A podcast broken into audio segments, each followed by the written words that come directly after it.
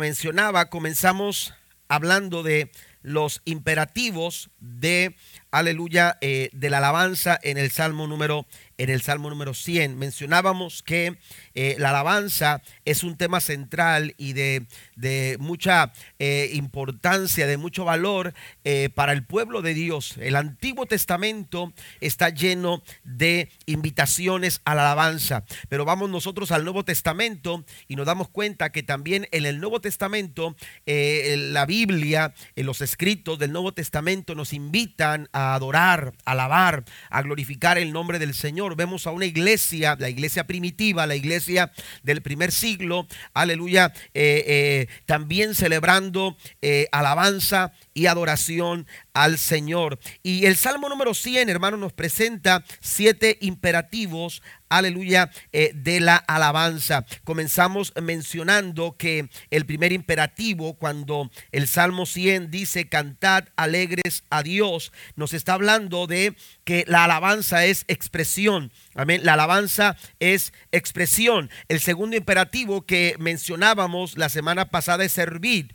Amén. Alabanza también es servicio. Y decíamos que la adoración está íntimamente ligada con el servicio. Servicio viene como consecuencia directa de nuestra adoración al Señor. Y dábamos algunas, algunas eh, eh, eh, cuestiones importantes en relación a, este, a este punto Punto número dos. Pero el tercer imperativo, que fue con el que cerramos eh, eh, la, administración del martes pasado, eh, hacíamos mención, hermanos, que alabanza también es comunión. Y la Biblia nos, nos enseña, aleluya, en, este, en este pasaje del Salmo número 100, cómo Dios a través de el salmista nos invita y, y dice que vengamos, venid Amén, que nosotros vengamos al Señor según el versículo número 2. Yo, yo, voy a leer la nueva traducción viviente. Dice, aclamen con alegría al Señor,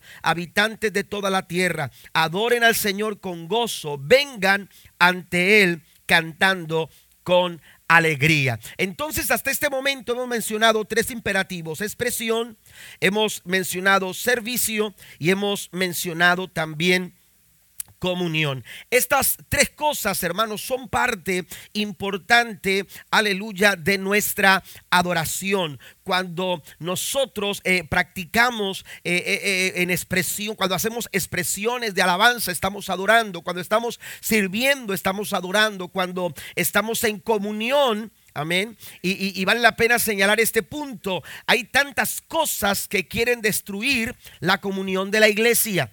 Hay muchas cosas eh, eh, que quieren, aleluya, que tú y yo, que nosotros no estemos en comunión. Jesús orando dijo, Señor, que sean uno. Oiga, si Cristo eh, oró de esta manera es porque Él sabía que estar unidos, que estar en comunión era muy importante. Pero cuando nosotros permitimos que esas, esas situaciones en la vida que quieren distanciarnos, que quieren alejarnos, que quieren, yo mencionaba una palabra, segregar porque Dios nos ha llamado a congregarnos, dice la Biblia. Pero hay quienes eh, eh, se segregan solos, se separan, se alejan. Eso no es, aleluya, lo que Dios quiere, porque eso no es parte de nuestra adoración. Pero cuando yo estoy en comunión, cuando yo estoy, aleluya, en unidad, aleluya, yo puedo adorar al Señor como Dios espera que lo haga. Den un aplauso al Señor esta noche, por favor. Vamos a hablar entonces del cuarto imperativo. Y el cuarto imperativo, amados hermanos, en la alabanza, aleluya, eh, se nos presenta en el versículo 3. Y en el versículo 3, el salmista en el Salmo 100 dice, reconozcan que el Señor es Dios. Él nos hizo y le pertenecemos. Somos su pueblo y somos ovejas de su prado. Este cuarto imperativo, hermanos, tiene que ver con reconocimiento. Adoración es reconocimiento. Qué importante es esta palabra, aleluya, eh, eh, en este salmo. Eh, esta palabra en este salmo, aleluya, es muy, muy importante. La palabra reconocer tiene diferentes significados. La palabra reconocer, hermanos, involucra diferentes cosas que voy a mencionar. Dice que la palabra reconocer quiere decir aprender a conocer, percibir y ver, describir y discernir discriminar y distinguir, conocer por experiencia o conocer una persona íntimamente o, aleluya, también tiene que ver con revelación. Cuando nosotros reconocemos, estamos involucrando alguna cosa como esta. Hay una, hay una cosa que me llamó la atención eh, eh, cuando, cuando habla de discriminar y distinguir. Amén. Eh, no, no, no, no, no se vaya a espantar. Oiga, como pastor no podemos ser discriminatorios, ¿verdad? Pero cuando habla de discriminar, habla de eliminar. Amén. De quitar, de dejar fuera algunas cosas, aleluya, que no valen la pena. Amén. Cuando usted reconoce algo, usted entiende lo que realmente tiene valor, porque usted logra distinguir, por eso también involucra percibir, ver, descubrir y discernir. Pero en este salmo, aleluya, este reconocimiento eh, eh, es el balance del salmo número 100. Amén. Es, el equilibrio eh, a la alabanza que, que, se entona en agradecimiento a Dios presentado en el Salmo número 100. Hay quien dice que el versículo 3 es la médula amén, central de la alabanza que se está presentando con alegría, con gozo, con expresiones, con servicio, con comunión. Porque es el centro de nuestra alabanza. Aleluya. E, es ahí donde parte nuestra mejor adoración. Cuando somos capaces de reconocer quién es Dios en nuestra vida. Cuando somos capaces de reconocer quién es Dios. Aleluya. En, en torno a, todo lo que vemos. En torno a todo lo que sucede. En nuestra percepción de quién es Dios determina. Aleluya. Eh, eh, la, fuerza de nuestra adoración. Amén. Por eso hablamos de que es la médula. Es, es la médula central del Salmo número 100. Tenemos que reconocer, tenemos que, aleluya, eh, eh, conocer y discernir, eh, percibir quién es Dios en realidad. Y si nosotros lo, lo reconocemos, entonces, aleluya, estaremos listos para dar nuestra mejor adoración. ¿Por qué? Porque hay quienes adoran a Dios según su propia percepción. Amén. Se, imaginan a Dios de una manera. Solo lo imaginan. Amén. Y por eso le ponen brazos. Y por eso le ponen pies. Y por eso le dan forma. Vaya conmigo al Salmo 115. En el Salmo 115, el salmista menciona lo siguiente. Dice el versículo número, número uno, voy a leer del verso uno en adelante. No a nosotros, oh Señor, no a nosotros, dice, sino a tu nombre le corresponde toda la gloria por tu amor inagotable y tu fidelidad. ¿Por qué dejar que las naciones digan, ¿dónde está el Dios de Israel? Nuestro Dios está en los cielos y hace lo que le place. Esto es un reconocimiento. Ahora el verso 4 dice, los ídolos de ellos no son más que objetos de plata y oro. Manos humanas les dieron forma. Tienen boca, pero no pueden hablar. Tienen ojos, pero no pueden ver. Tienen oídos, pero no pueden oír. Tienen nariz, pero no pueden oler. Tienen manos, pero no pueden sentir. Tienen pies, pero no pueden caminar. Y tienen garganta, pero no pueden emitir sonido. Y los que los hacen ídolos son iguales a ellos, como también todos los que confían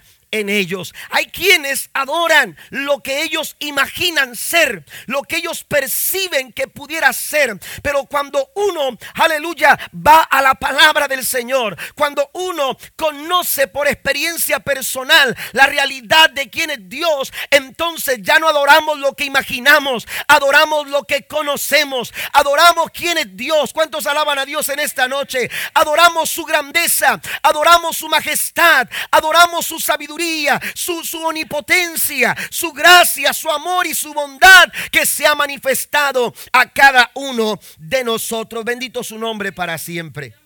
Tenemos entonces que reconocer porque cuando realmente le reconocemos, estamos listos para adorar quién es Dios en realidad. Mire, ¿qué hay que reconocer?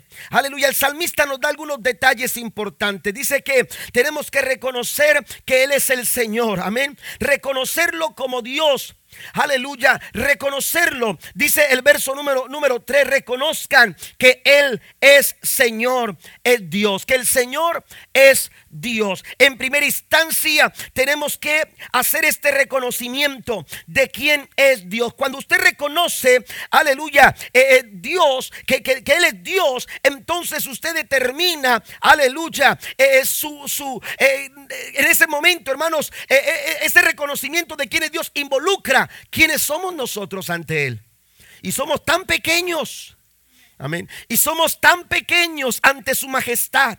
Y somos tan pequeños ante su grandeza. Aleluya. Determina nuestra pequeñez e impotencia espiritual. Nuestra incapacidad como para satisfacer nuestras propias necesidades. Como para encontrar, aleluya, satisfacciones eh, o resolver nuestras, nuestra, nuestra situación espiritual. Pero cuando usted reconoce quién es Dios, usted sabe que Él es capaz de saciar nuestra sed de saciar nuestra hambre espiritual. Cuando vamos a Él en este reconocimiento, amados hermanos, estamos diciéndole al Señor, Señor, yo soy tan pequeño, pero tú eres tan grande y sé que tú puedes saciar lo que mi alma realmente necesita. Qué importante es reconocer quién es Dios. Amén ante las exigencias del presente y las incertidumbres, aleluya, a las que nos enfrentamos todos los días, pero saber que Él es y será, seguirá siendo por los siglos de los siglos. ¿Cuántos alaban el nombre del Señor? Porque Él no cambia. Los tiempos cambian. las, eh, eh, eh, las, épocas cambian, los gustos pueden cambiar, aleluya, las modas van y vienen, aleluya, el Señor dice en su palabra que Él es el mismo de ayer, de hoy y por todos los siglos. Así que reconozcamos quién es Dios. Pero también hay un reconocimiento, no solamente de que Él es el Señor, sino que también es el Creador. Él nos creó. Amén. Dice el salmista, Él nos hizo. Amén. Somos obra de su creación. Amén. Reconocerlo como creador determina a mi entendimiento, hermanos, acerca de que no me puedo bastar por mí mismo. Amén. Y, saber que cuando Él me creó, Él me creó con un propósito que yo puedo conocer eh, a través de una relación personal con Cristo. Amén. Porque Él me creó. Porque Él me creó. Y cuando Dios me creó, me creó con un propósito. Dios tiene planes para nosotros. Dios tiene planes para tu vida. Y si tú quieres conocer ese plan, tú tienes que tener un encuentro personal con Cristo. Y ese caminar diario con Jesús, aleluya, te hace conocer el plan de Dios para tu vida. Pero yo tengo que reconocerlo como mi Dios, tengo que reconocerlo como mi creador, pero también lo tengo que reconocer como el dueño de mi vida. Amén. Y aquí lo dice también el salmista. El salmista expresa, dice, le pertenecemos. Amén. Nosotros le pertenecemos. A veces vivimos, amados, amados hermanos, eh, eh, eh, haciendo todo lo contrario, como que nosotros nos pertenecemos a nosotros mismos, como que nosotros nos creamos a nosotros mismos y podemos hacer de nuestra vida lo que nosotros queramos. Tenemos que entender que Dios nos ha expresado su voluntad. A través de la palabra, Dios nos ha expresado su voluntad. Y cuando tú reconoces la voluntad de Dios en tu vida, tú estás adorando al Señor. Y cuando tú estás caminando y tomando las decisiones en tu vida, en cada paso que tú das, entendiendo la voluntad de Dios para tu vida, la voluntad de Dios para tu familia. Cuando tú buscas hacer la voluntad de Dios, tú estás diciéndole al Señor, Señor, reconozco que tú eres Dios, que tú eres mi creador y que tú eres el Señor, que a ti te pertenezco. No podemos adorar a Dios por más que levantemos nuestras manos, por más que, cantemos una canción, por más que toquemos un instrumento, por más que, que tengamos eh, eh, una, una hermosa melodía a nuestra disposición, si no estamos reconociendo al Señor, hermano, no estamos adorando. No lo estamos adorando. Mire, vaya conmigo, por favor, a San Juan capítulo 4. Ese momento cuando Cristo tiene un encuentro con una mujer, la mujer samaritana. La Biblia nos enseña, hermanos, que en ese encuentro Jesús Jesús descubre la condición de esta mujer. Era una mujer que había eh, eh, estado casada una y otra y otra y otra vez. Eran eh, cinco maridos los que había los que había tenido y con el que ahora estaba dice no era su marido. Pero cuando ella se ve descubierta en su condición delante del Señor, ella empieza eh, a, hacer preguntas y en el verso número, número 18, eh, mejor dicho 19, dice, Señor, dijo la mujer, seguro que tú eres profeta. Así que dígame, ¿por qué ustedes los judíos insisten en que Jerusalén es el único lugar donde se debe de adorar, mientras que nosotros los samaritanos afirmamos que es aquí, en el monte Gerizim, donde adoraron nuestros antepasados? Jesús le contestó, créeme querida mujer, que se acerca el tiempo en que no tendrá importancia si adoras al Padre en este monte o en Jerusalén. Ustedes los samaritanos saben muy poco acerca de aquel a quien adoran. ¿Se da cuenta?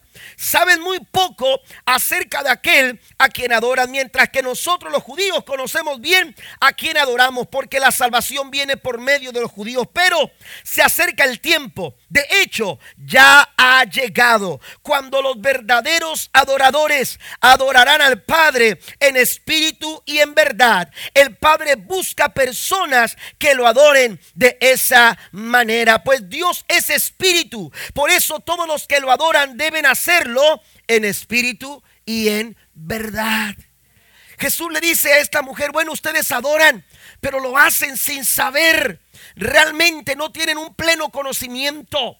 Cuando tú adoras al Señor, tú tienes que hacer un reconocimiento, reconocerlo como tu Dios, reconocerlo como tu creador, pero también reconocerlo, aleluya, como el dueño de tu vida. Y cuando tú caminas de acuerdo a la voluntad del Señor, tú le estás diciendo a Dios, Dios, tú eres el dueño de mi vida.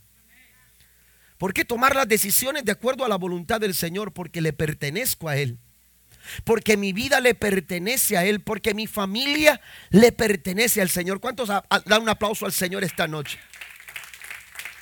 Tenemos que reconocerlo como Dios, como nuestro Creador. Tenemos que reconocerlo como nuestro Señor, pero también tenemos que reconocerlo como nuestro pastor.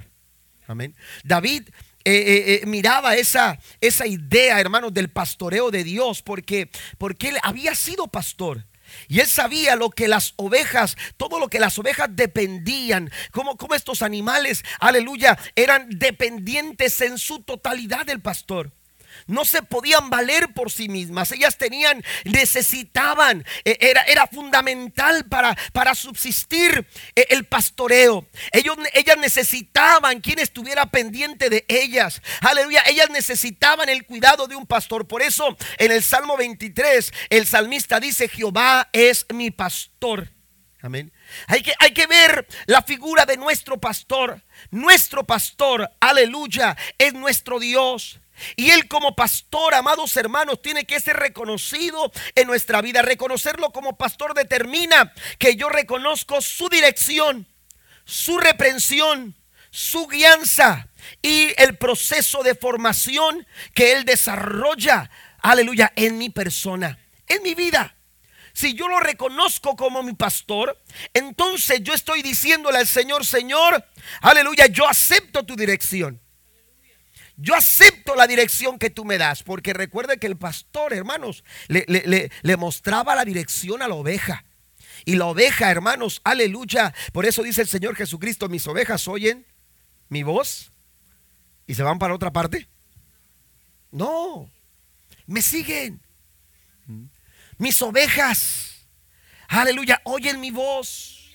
Así que si usted no está escuchando la voz de Dios, y si usted está caminando en una dirección contraria, y si usted está caminando por caminos a donde su pastor, que es Jehová de los ejércitos, no le está diciendo que vaya, entonces usted tiene que definir, aleluya, usted tiene que entender que usted no está dentro del redil del Señor, porque el Señor dice, son mis ovejas. Son mis ovejas las que me reconocen. ¿Por qué? Porque saben distinguir mi voz. Porque saben escuchar mi voz. La voz de nuestro pastor es inconfundible. La voz de nuestro pastor, aleluya, no es confusa. La voz de nuestro pastor es clara. Y cuando Él levanta su voz. Y cuando Él, aleluya, da la palabra. Y cuando Él da la dirección. Nosotros como sus ovejas tenemos que estar listos para aceptar su dirección. ¿Cuántos alaban a Dios esta noche? Tenemos que dejarnos dirigir por nuestro fiel y amado pastor. Pero no solamente dirige nuestro pastor, también reprende. Amén. Y, en la forma en que yo acepto esa reprensión, también, hermano, muestro mi adoración a Él. Fíjese, por eso hablamos del reconocimiento, aleluya, como, como, como la médula central del Salmo 100. Amén. Nuestra adoración se muestra a Dios también en la forma en que yo acepto su dirección, pero también en la forma en que yo acepto su reprensión y Él también nos reprende. Amén. Cuando el salmista dice, aleluya, que Jehová es su pastor, dice, con Él nada me faltará. Amén. Pero sigue diciendo, eh, el salmista sigue diciendo, aleluya, Jehová mi pastor, nada me faltará. En lugares de delicados pastos me hará descansar, junto a corrientes de aguas. Me pastoreará, dice, confortará mi alma. Me guiará por senda de justicia, por amor de su nombre. Amén. Entonces él habla de guianza, él habla de dirección, pero también David entiende que como pastor habrá momentos, hermanos, en que su vara y su callado, amén, tendrán que tomar lugar. Amén. La vara, hermanos, y el callado del pastor, una es para decirle a la oveja, no te salgas por aquí, es por aquí, por aquí. Amén. Pero el callado, hermanos, el callado es para aquellas que se han. Y entonces nada más. Y la pesca del pescuezo, ¿verdad? para adentro otra vez. Es la reprensión del pastor. Amén. Tu vara y tu callado me infunden aliento. Amén. Porque para eso es la reprensión. La reprensión no es para destruir, la reprensión, amados hermanos, no es para, no es, para eh, eh, eh, finalizar un proceso. La reprensión de parte de Dios, aleluya, es para nuestro bien. ¿Cuántos dicen amén a esto? Cuando Dios nos exhorta, cuando Dios nos habla, cuando Dios, aleluya, nos corrige, es porque nos ama. Así que cuando yo acepto, la forma en que yo acepto la reprensión que Dios está dando a mi vida, hermanos, también a través de esto, yo estoy adorando al Señor. Reconocer es el cuarto imperativo. El quinto imperativo, hermanos, que nos presenta el Salmo número 100 es lo que dice el verso 4. El verso 4 dice, entrad por sus puertas con acción de gracias. El cuarto imperativo, amados hermanos, nos habla de acceso. Y la adoración es eso. La adoración es un acceso. Amén. Eh, eh, la adoración es un acceso a la presencia del Señor. Entrar por sus puertas con acciones de gracias. Dice, vayan a sus atrios con alabanza. Denle gracias y alaben su nombre. Amén. Cuando hablamos de acceso, hermanos, estamos hablando, aleluya, de, ir al lugar donde, donde, eh, donde eh, según, eh, por ejemplo, usted va al libro de los Salmos y David habla de la ciudad de Dios.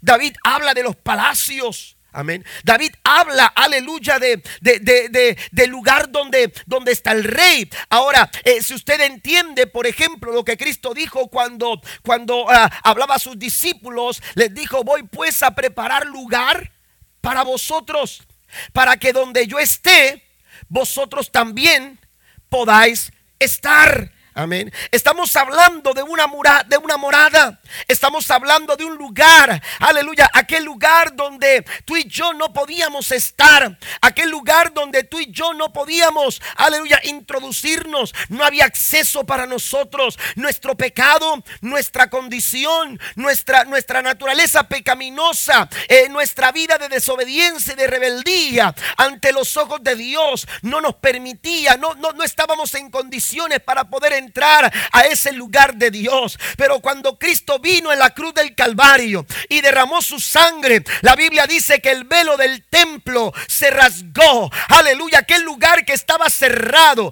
aquel lugar que estaba, aleluya, que impedía nuestro, nuestro, nuestro llegar al lugar de Dios, hermano, fue abierto por la gracia, la misericordia y el gran amor con que nos amó Jesucristo. Ahora tenemos acceso y la adoración, hermanos, es acceso a Dios. Cuando adoramos al Señor, dice la escritura que Él busca, que Él busca adoradores. Amén. Es decir, Dios disfruta de nuestra adoración. Dios satisface su alma, su corazón. Dios es, eh, eh, es, es, eh, se, se regocija cuando su pueblo adora. Por eso el salmista dice, tengan acceso. Amén.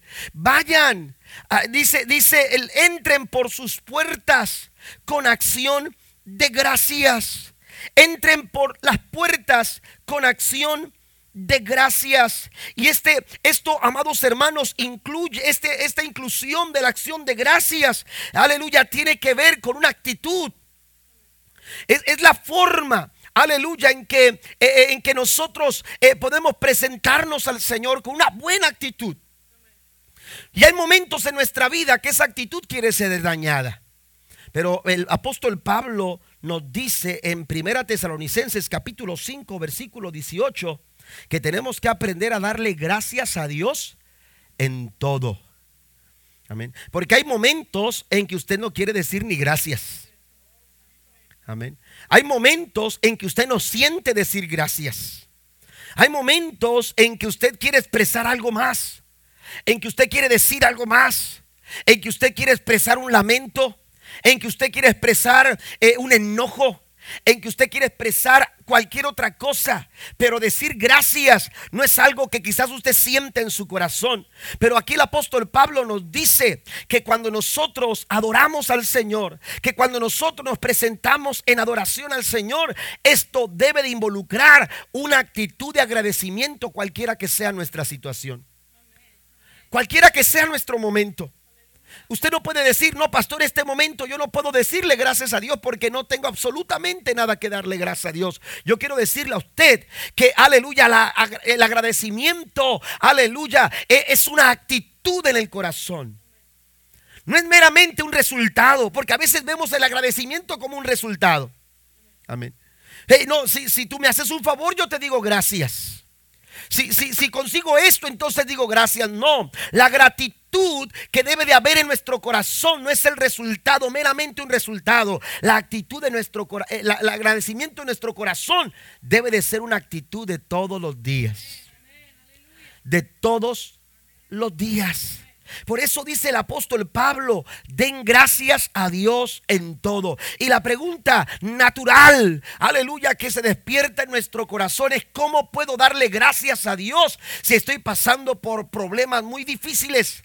Si estoy pasando por momentos muy complicados. Bueno, vayamos a Romanos capítulo 8, versículo 28. Romanos 8, 28 dice que a los que aman a Dios, todas las cosas le ayudan para bien Dice que el Señor, hermanos, hace que todas las cosas, la nueva versión internacional dice que todas las cosas colaboren para nuestro bien. Y entonces, cuando yo veo Romanos 8:28, Amén. Me doy cuenta que lo que estoy pasando, si yo soy un adorador, si yo tengo una expresión de adoración al Señor, entonces yo descubro que lo que estoy pasando, que lo que estoy viviendo, hermanos, es para que para mi bien. ¿De acuerdo a qué? Quizás no de acuerdo a lo que yo veo, quizás no de acuerdo a lo que yo entiendo, quizás yo no lo alcanzo a comprender. Pero dice Romanos 8:28 que todas las cosas cooperen para el bien de quienes lo aman y son llamados según el propósito que Él, quien, Dios según el propósito de Dios. Entonces, si, si eh, eh, ante mí o, en la forma que yo veo las cosas, lo que estoy viviendo eh, no es para mi bien, yo tengo que entonces que buscar cuál es el propósito que Dios tiene para mi vida. Pero algo bueno Dios va a sacar de lo que tú estás viviendo algo bueno para ti, algo bueno para tu familia, algo bueno para los tuyos, algo bueno de acuerdo al plan que Dios tiene para nosotros. Así que cuando adoramos, tenemos, amados hermanos, que reconocer, aleluya, a Dios en agradecimiento en cualquier circunstancia y en cualquier situación. El siguiente imperativo, que es el imperativo número 6, Dice el salmista en el verso número 4 al final, denle gracias y alaben su nombre. Dice la reina Valera del 60, alabadle. Amén. Alabadle. La adoración involucra, amados hermanos, también alabanza. Amén. Eh, se dice que la adoración, amén, eh, eh, yo adoro a Dios por quien es Él. Yo alabo a Dios por lo que Él hace.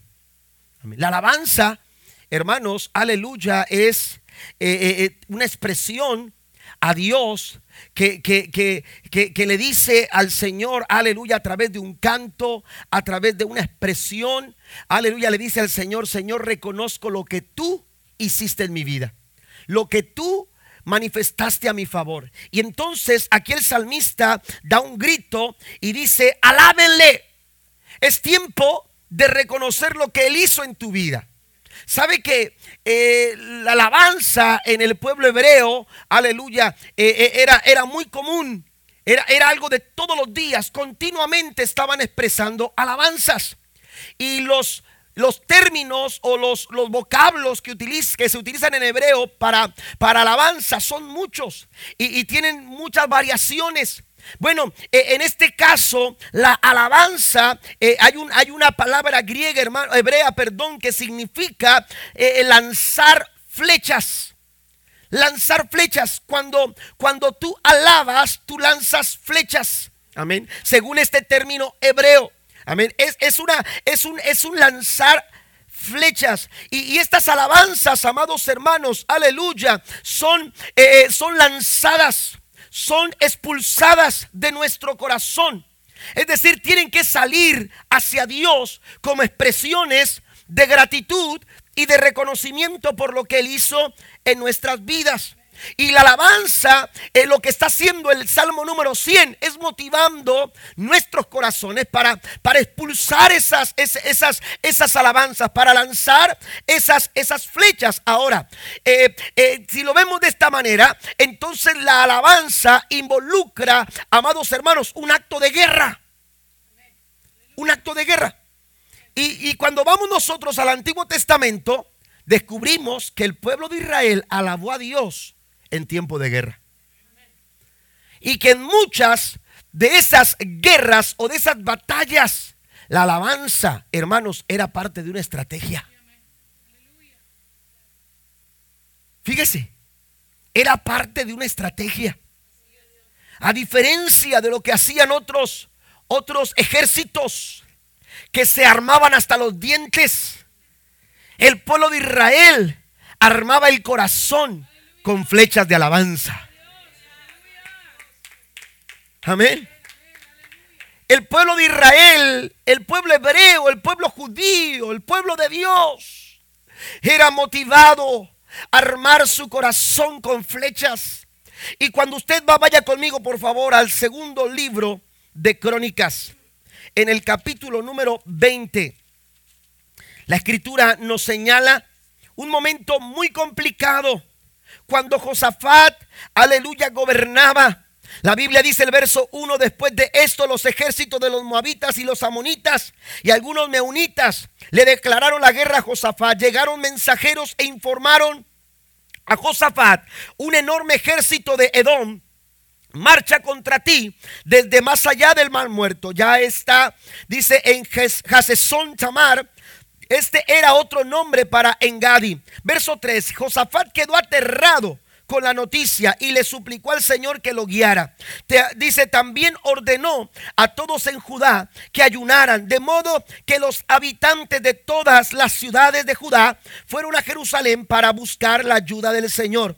Y verso 5, Josafat se puso en pie ante la comunidad de, Judá y Jerusalén, frente al nuevo atrio del templo del Señor, y oró diciendo, oh Señor, Dios de nuestros antepasados, tú solo eres el Dios dice que está en el cielo. Y, y, usted puede leer con detenimiento cómo Josafat hace un reconocimiento a través de su oración de la grandeza y del poder del Señor. Vaya al verso 10. Ahora, mira lo que los ejércitos de Amón y Moab y de los montes del Seir están haciendo. Tú no permitiste que nuestros antepasados invadieran esas naciones cuando Israel salió de Egipto. Así que las rodearon y no las destruyeron. Mira cómo nos pagan ahora, porque han venido para echarnos de tu tierra, la cual nos diste como herencia. Oh Dios nuestro, no los vas a detener. Somos impotentes ante este ejército poderoso que está a punto de atacarnos. No sabemos qué hacer, pero en ti buscamos ayuda.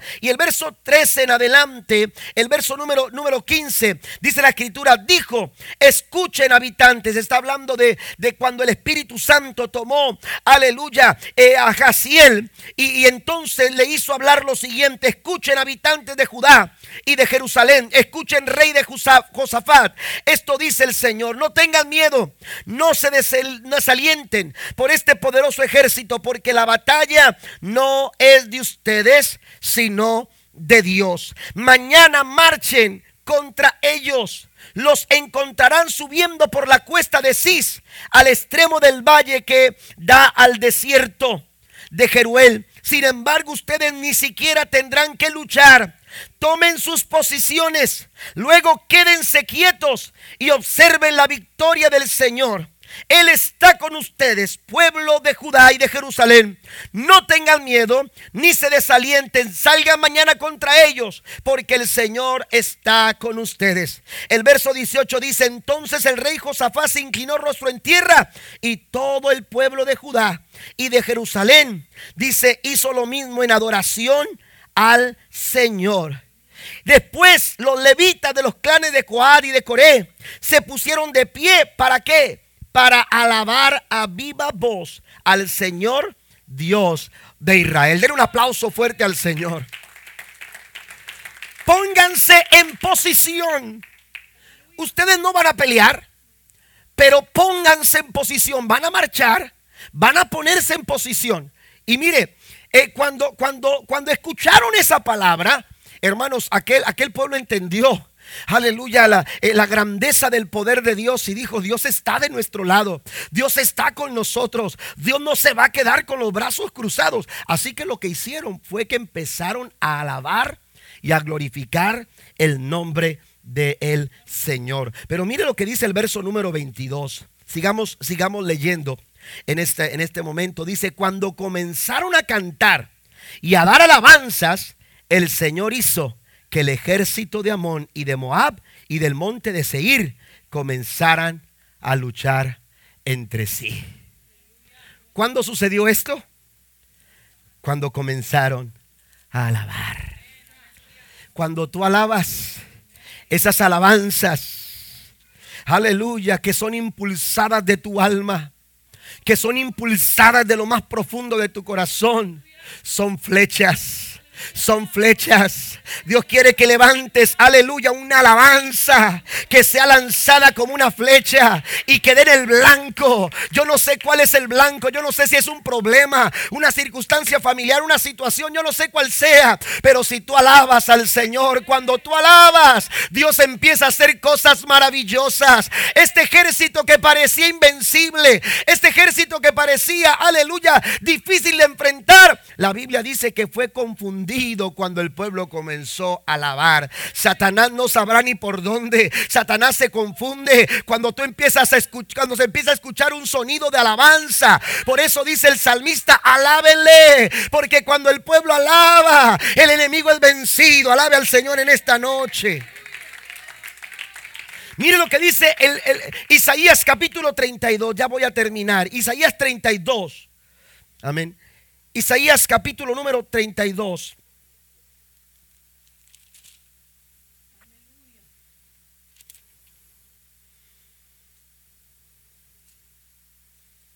Perdón, es capítulo 30, versículo 32. Aquí lo tengo en la, nueva traducción viviente. No sé si me puedan poner ahí la nueva versión, eh, la, perdón, la, Reina Valera.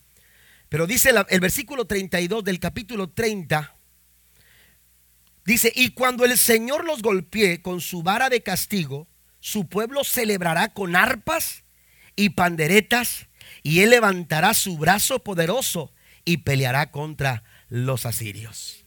Mire cómo lo dice la reina Valeria, y cada golpe de la vara justiciera que asiente Jehová sobre él será con panderos. ¿Está conmigo? Será con arpas. Amén cada golpe que el Señor está dando, Cada golpe a tu circunstancia, cada golpe a tu problema, cada golpe a esa situación complicada, cada golpe a esa montaña que se ha levantado, aleluya, y te dice, por aquí no vas a pasar. Cada golpe que tú des va a ser con alabanza, va a ser con, aleluya, grito de júbilo. ¿Cuántos alaban al Señor esta noche? Y cuando tú alabas, dice la escritura, dice, y en batalla tumultuosa peleará contra ellos. La batalla no es de nosotros, la batalla es del Señor. Pero Dios quiere que marchemos. Dios quiere que tomemos posición. Dios quiere que comencemos a alabarle.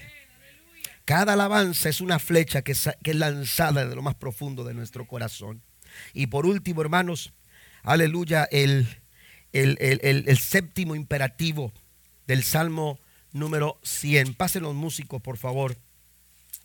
El Salmo número 100 el último imperativo, imperativo es, dice, pues el Señor es bueno, su amor inagotable permanece para siempre y su fidelidad continúa de generación. Amén. El, el, séptimo imperativo, hermanos, es que tenemos que bendecir. Que tenemos que bendecir. Mire, cuando hablamos de, de bendición para nosotros, estamos hablando de que, de que Dios nos, nos, uh, nos ayude, de que Dios nos, prospere, de que Dios nos dé lo que necesitamos. Si usted dice, Dios me dio esto, Dios me bendijo. Amén, Dios me bendijo. Pero cuando usted habla de bendecir, cuando la Biblia habla de bendecir, amén, eh, eh, a Dios, cuando, cuando habla de, bendecir a Dios, no es que usted le haga, le haga un favor a Dios. Usted no es que le dé protección a Dios. No es que usted le dé ayuda a Dios. Dios no necesita eso. Amén. La palabra bendecida a Jehová involucra hablar bien.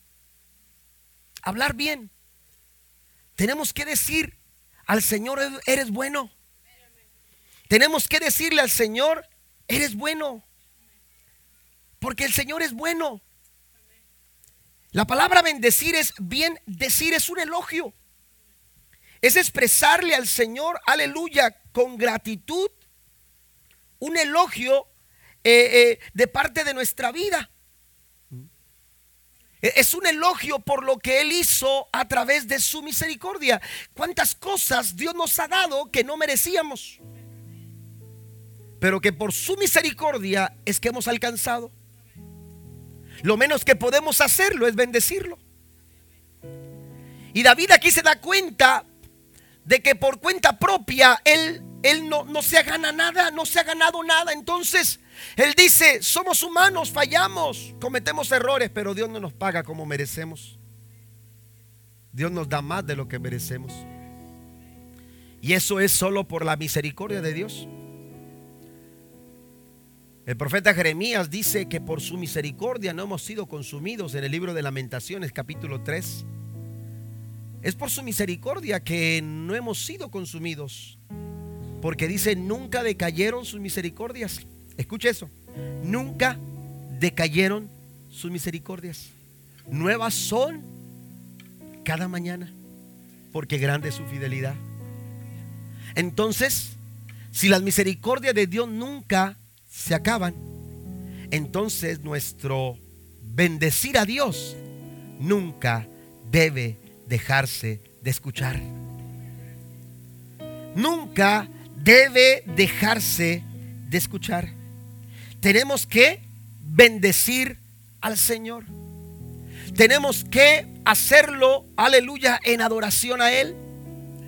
Hay que reconocer, hermanos, aleluya, lo que Dios ha hecho en nuestra vida, pero reconocerlo con la seguridad de que no nos lo hemos ganado, de que lo hemos recibido por su misericordia. Por eso dice David, pues el Señor es bueno, su amor nunca se acaba, sino que permanece para siempre y su fidelidad continúa de generación en generación. David sabía lo que decía. David sabía lo que decía porque si usted va a los salmos, en muchas ocasiones, él bendijo al Señor. En el Salmo 134, versículo 1, él dice, bendecida al Señor todos los siervos de Jehová. Los que por las noches se congregan en la casa del Señor, bendigan al Señor. Él dice que las familias de Israel bendigan al Señor. En el Salmo número 34, el salmista también expresa en el versículo número 1, dice, bendecirá Jehová en todo tiempo. Su alabanza, escuche esto, estará continuamente en mi boca. Porque mientras la misericordia de Dios no se acaben, mi alabanza, mi bien decir, mi bendecir a Dios nunca se debe de agotar. Póngase de pie, por favor. Nunca podemos dejar de declarar la grandeza de la misericordia de Dios sobre nuestra vida. Tenemos que bendecir al Señor. Tenemos que hacerlo con todo nuestro corazón. Somos humanos. Esta, esta, esta, esta naturaleza humana, aleluya, a veces no alcanza, a percibir todas las cosas. A veces no nos ayuda.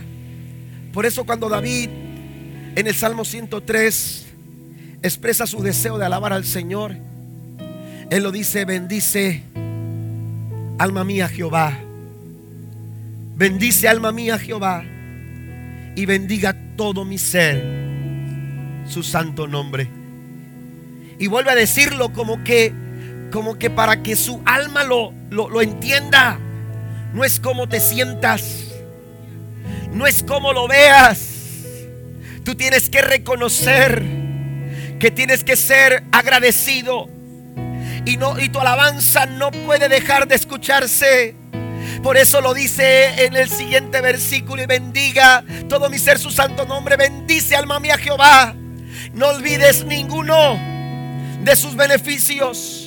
Si acaso te has olvidado, si acaso se te han quedado en el camino, si acaso, aleluya, has batallado para recordar, esta noche es un buen momento para reflexionar y decir, no puedo ser mal agradecido, tengo que bendecir el nombre del Señor, porque si, si, si he sido bendecido es por la misericordia de Dios. Si he sido ayudado, no es que me lo haya ganado, es que Dios ha sido misericordioso conmigo con mi casa, con mis hijos, con mi familia. Vamos a bendecir al Señor esta noche. ¿Cuántos están de acuerdo? No olviden ninguno de sus beneficios, porque Él es, Él es quien perdona todas tus iniquidades, el que sana todas tus dolencias, el que rescata del hoyo tu vida y el que te corona de favores y misericordias. Dios está aquí. Dios está entre nosotros. Y en esta noche tenemos que adorarlo con todo lo que somos. Tenemos que adorarlo con todo lo que hay en nuestro corazón.